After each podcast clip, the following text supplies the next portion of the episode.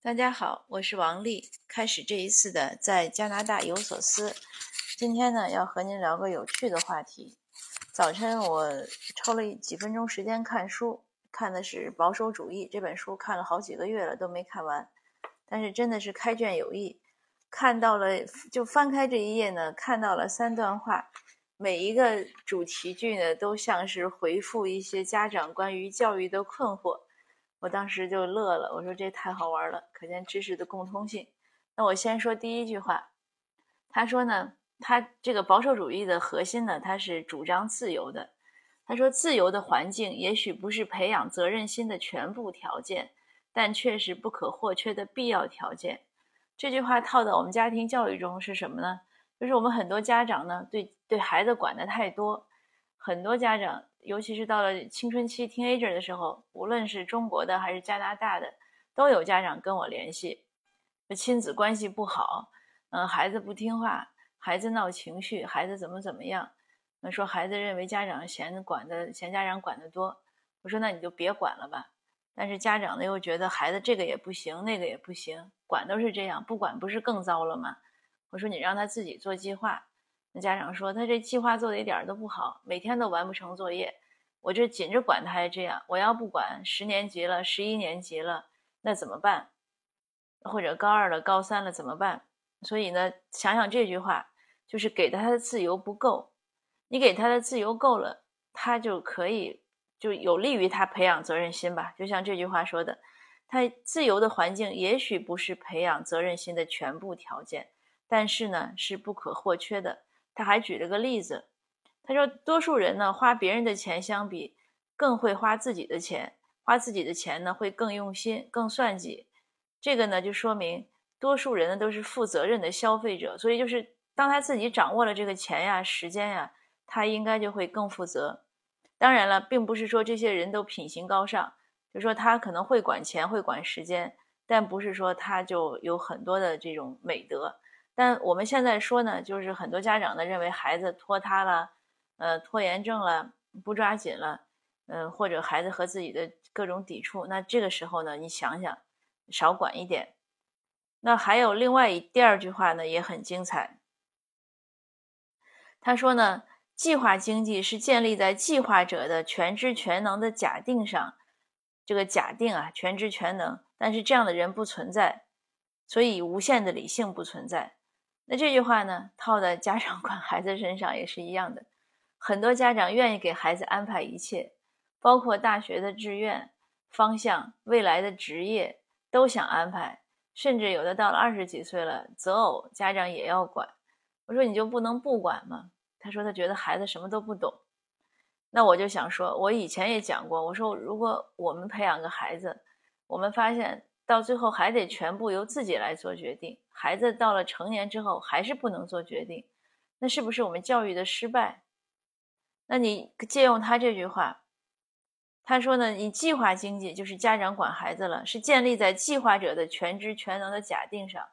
很多家长认为自己是对的，这是一种盲目自信、迷之自信，这是一种对自己的全知全能的假设。没有人是知道一切的。而且我们看看自己，很多人当然我们都希望是比尔盖茨了，嗯，这样这样的一个或者什么什么样的一个精英人物了，呃，一个了不起的人物了，那是我们理想中的一种状态。所以我们也希望孩子向那个方向发展。但是反观一下自己，我们自己是不是到了那个状态？所以我也跟好多家长讲，我说你要求孩子的那个状态很好，但是你先想想，你距离那个状态还有多远？如果我们希望孩子积极上进、努力、勤奋，做什么事儿都有规划，呃，什么事儿都有长期打算，吃得了苦，嗯，皮实、坚强，不畏艰难，百折不挠，呃，很有爱心，还很暖心，暖男或者是小棉袄，就各种美德吧。呃，我们也希望他仪态好，呃，男生潇洒潇洒，女生优雅，这是我们对很多孩子的期望。就总之，我们不管什么期望，或者希望他能做什么职业，或者希望他能赚多少钱，或者希望他怎么怎么样，我们可以有各种美好的假设或者说计划。但是我们先想想自己距离那一步有多远。就是我们有没有这个全知全能，或者这个半知半能？那我们我们的这个能力和知认知，距离那个目标能达到百分之多少？我们先想一下，然后你再来规划孩子的生活。所以呢，就像这个书里讲的，他说，自由市场经济也最契合人的有限理性，因为它可以自发的运转、自动的配置、自动的调节，而不需要人的全知全能。这就是我们最好的方法呢，是培养和激发起孩子的内驱力，让孩子自己想干嘛，让孩子自己有打算，这样他就可以自动的运转，自动的努力，对吧？自动的呃找自己的方向或者调整方向，自动的调节，呃太累了他就休息一下，他觉得还有努力的空间他就努力一下，这样呢就能达到我们的预期，也能帮他。就是达到他有可能的一个美好的状态。那我已经说了两段，我现在说第三段话啊。他说，在自由的环境中，人们都能展现出人性中最高尚、最光辉的一面，当然，也肯定会暴露出人性中不太高尚、不太体面的一面。尽管如此，这里根本不存在存高去低的选择。一旦低的东西被彻底去掉了。高尚的东西由于失去了对照，也就变得不高尚了。而且，去低是根本不可能的事情。在低的表象的背后，所掩藏着人的基本本能是不可能，而且也不应该被彻底抹杀的。所以，与头脑中的理想世界相比，现实中的自由世界总是有众多的缺陷、不足相伴随的。这个我念了他一段，这个就是什么？就是回复到我们。刚才刚开始说的，很多家长说让孩子自由发展，我管的少，那他就有这样那样的缺点。首先你要知道，他的缺点呢是必然的，是正常的，是人呢就有缺点。而且你也可以换个想法想，就是他有这一二三的缺点，可能总比他有四五六的缺点强。没有人没有缺点，我总觉得所谓天妒英才吧，一个人要是太优秀了，没有任何毛病，呃，又是个神童，可能都活不长。而且呢，据我的观察呢，我们不管说什么财商、智商、情商，就各种商吧，就是水桶理论。我认为，就就像人每个人都像一个水桶一样，它有各个那个一条一条的那个条板组成的，箍成一个水桶。那每一个条板都可以是我们的一个特点，或者一个什么商值或者什么，它总有不足的，它没有一个人是个全部都齐的，那不可能。就算它的平均值都很高。就是别人的水桶可能都是二十厘米那个板长，它的都到了四十厘米，它已经很高了。但是就在它平均值很高的情况下，我相信它也不可能所有的这个都齐，它一定有高有低。那它只要有高有低，你就又看到了对比。所以就是像他说的这种低呢是永远存在的，而且呢去低呢是不可能，就是人无完人。所以家长们呢在这方面呢一定要放松，还是回到我刚才。讲的那个想法，你你要求孩子的时候呢，先看看自己，自己有没有缺点，而而且孩子身上的有些缺点是不是有遗传的可能性？那当然，就算没有遗传，他也有变异也是允许的。所以家长对孩子缺点呢，还是要放松一下。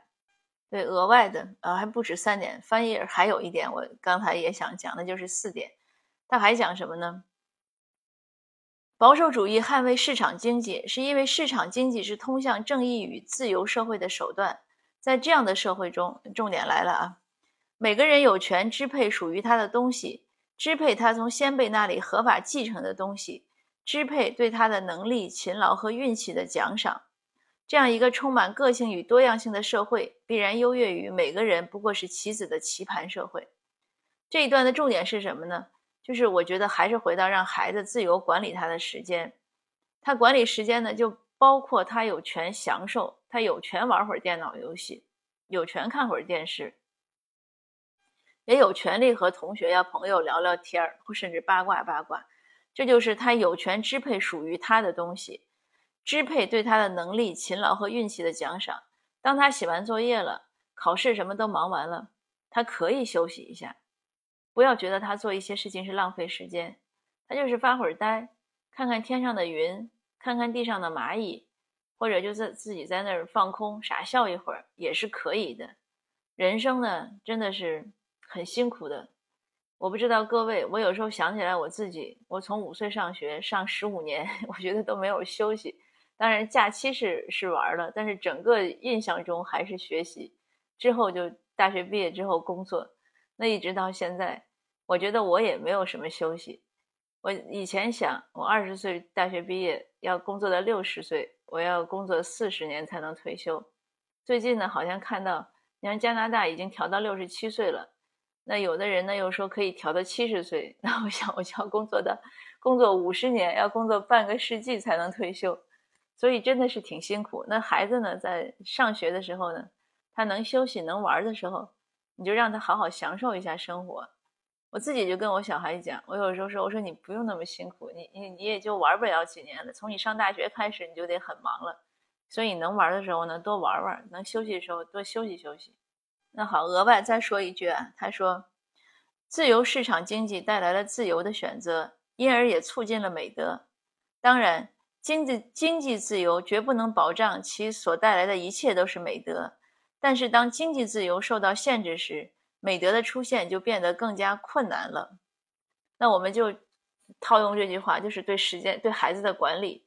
呃，当他有更大的自由的时候呢，他不一定有更多的美德；但是他没有更大的自由的时候，他一切都被管束中的时候呢，他可能就很难发展的呃更好。我这儿呢再说一个我小孩的事情。我小孩前一段从去年十月份开始立志考 AP 以来呢，很忙。那他的时间都是他自己管理，他有时候两点睡，有时候几点睡。有时候半夜起来学习，那因为他已经搬到地下室了，我们都不管。那我们原则上呢，就经常会跟他讲一些原则，就是你别太累，呃，你多休息。那他也知道，所以有的时候他头特别疼的时候，他说他累了，我说那你就别学了，那就睡一晚上就睡吧。那他前两天呢，终于考完了，考完之后呢，嗯，我很意外的是，我没想到他自己会收拾他那个桌子，因为他在地下室是占了一个大的一个长的桌子。一个条桌，桌上已经堆满了，但是我已经见怪不怪了。而且我自己桌上其实也挺乱的，所以我也没想着让他收拾。但是就前两天，他有一天突然晚上，他花了两个小时把他那桌子收拾得干干净净。他也没说，是我下去下地下室取东西一看，而且呢，我更意外的是呢，像有一个小小的一副剪纸。呃，他还知道，就小男孩，虽然我以为他不知道，但是他是还知道，尽可能的把他那个桌子或周围的环境布置了一下。他把那个剪纸呢放在了一个靠窗户的一个，就是他调了个位置。那我知道是他有意放在那儿的。哎，我觉得挺有趣，这小孩还人家还是有一些这个审美要求的。那我就拍了张照，我打算呢就用在今天我们这个分享的封面上。就是我想说，你有些事儿你不用管他，或者大多数事情呢，你都不用管他，他自己也知道好。他太乱了呢，他也受不了，而且他也有爱美的这种呃本能吧。所以可能虽然我们大家的这种美审美取向不一样，嗯，但是呢，每个人呢都还是有这种爱美的本能。我经常讲，每个人都有向上和向善的心。那今今天这分享呢，就到这儿，挺有趣的。呃，我们读书呢，开卷有益，经常能从这个道理想到另外一个道理，旁征博引吧，融会贯通。生活的智慧呢，不过如此，就是我们看的多了，听的多了，想的多了，哎，就发现，呃，很多事情呢，都是一样的。所谓大道归一吧。那今天的分享就到这儿，谢谢您的收听，我们下次见。